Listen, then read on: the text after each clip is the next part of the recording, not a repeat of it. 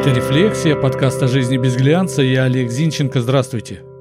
Я не знаю, насколько эта тема может быть интересна всем, но журналистам, а может и некоторым блогерам наверняка может пригодиться. Об исчезновении в Москве и ныне возможном нахождении в следственном изоляторе в Минске моего коллеги, журналиста белорусской редакции «Комсомольской правды» Геннадия Мажейко вы, конечно же, слышали. В целом история, понятно, вопиюще варварская, как и преследование любого другого журналиста за его профессиональную деятельность.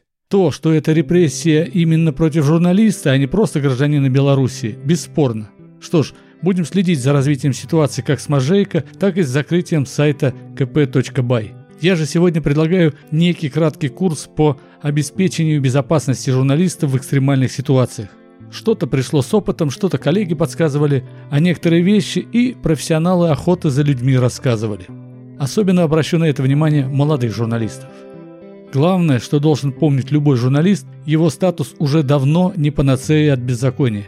Иногда даже наоборот, именно журналисты становятся объектом агрессии, как со стороны властей, так и с противостоящей стороны. Это надо помнить всегда, хоть в горячей точке, хоть в любимом городе, который может спать спокойно.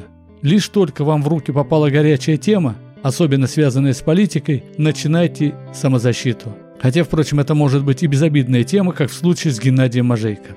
Итак, начнем. Во-первых, начинайте врать.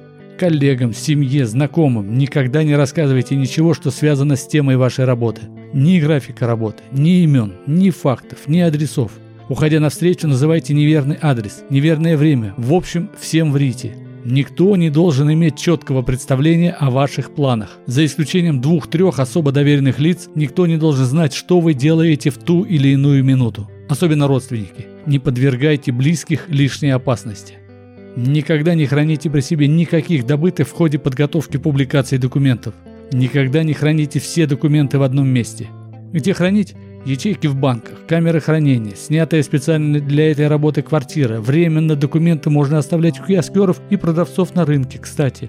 Фотографируйте все документы и всех, с кем встречаетесь, таким гаджетом, который обеспечивает автоматическую загрузку всех фото и видеофайлов в облака разных площадок. Вот те самые двое-трое доверенных лиц должны иметь доступ к облакам. Больше никто. Кстати, карты памяти купите новые. Если придется все удалить, а потом восстанавливать, не придется долго ждать. Разговоры по телефону – главная дыра, через которую утекает информация. Не храните номера телефонов на сим-карте. Все должно быть в облаке. Заведите две новые симки. Снизьте активность в соцсетях. По возможности не называйте собеседнику своего местоположения, не называйте имена, опять же, если возможно. Все беседы максимально перенесите в реал. С доверенными лицами общайтесь с помощью кодовых слов. Встречи назначайте в людных местах под видеокамерами. Казалось бы, зачем? Случае что, ваш арест, покушение, пленение, свидетели и съемки помогут восстановить картину происшествия. Ожидая человека, приходите на место раньше, осмотритесь. Подозрения должны вызвать люди, которые, например, в кафе, кроме напитков, чай, кофе, сок, ничего не заказывают. Верхнюю одежду не снимают, в телефоне не торчат. Встретив собеседника, если он не против, тут же покидайте место встречи. Вас должна заранее ждать подготовленная машина. До места не доезжайте, а выйдя из авто, петляйте либо по дворам, либо продолжайте движение на общественном транспорте. Деньги за проезд всегда должны быть под рукой. Кстати, прекратите пользоваться банковскими картами, только кэш. Всегда Вглядывайтесь во встречные лица. Если один и тот же человек встретился дважды, меняйте маршруты движения. Если увидели его в третий раз, убегайте. Подходя к подъезду, убедитесь, что в парадном никто не стоит.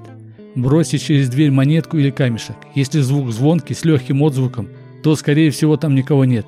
Если у вас хороший музыкальный слух, можете заранее побросать и послушать. Если же звук приглушенный, потерявший былую звонкость, в подъезд не входите.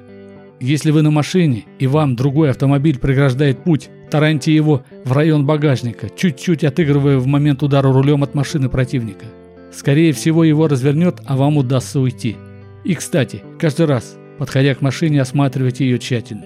На всех дверях, в том числе и в машине, и дома, оставляйте метки-сторожки, по которым вы поймете, входил ли кто-то в квартиру или залезал ли кто-то в машину без вас. Получая письма от неизвестных адресатов или с несбалансированной развесовкой или с непонятным наполнением, не вскрывайте их сразу. Уберите в защищенное хранилище на предмет бомбы с химическим взрывателем, пусть лучше там рванет. Ну или на случай закладки в письмо отравляющих веществ, пусть спецслужбы проверяют. И, конечно, не пейте с незнакомыми и не пейте из открытой посуды. Напоследок, закончив работу и все опубликовав, не расслабляйтесь, потому что ничего еще не закончилось. Вот такие очень схематичные правила работы журналистов в экстремальных ситуациях. Добавлю, что нет более подлого преступления, чем преследовать журналиста, который делает свою работу. На такое способны только трусы, будь то одиночки или мощная государственная машина. Так и живем. Это была «Рефлексия», подкаст о жизни без глянца. Я Олег Зинченко. Жду вас в сообществе «Рефлексия» ВКонтакте. Ставьте лайк, подписывайтесь. До встречи. thank you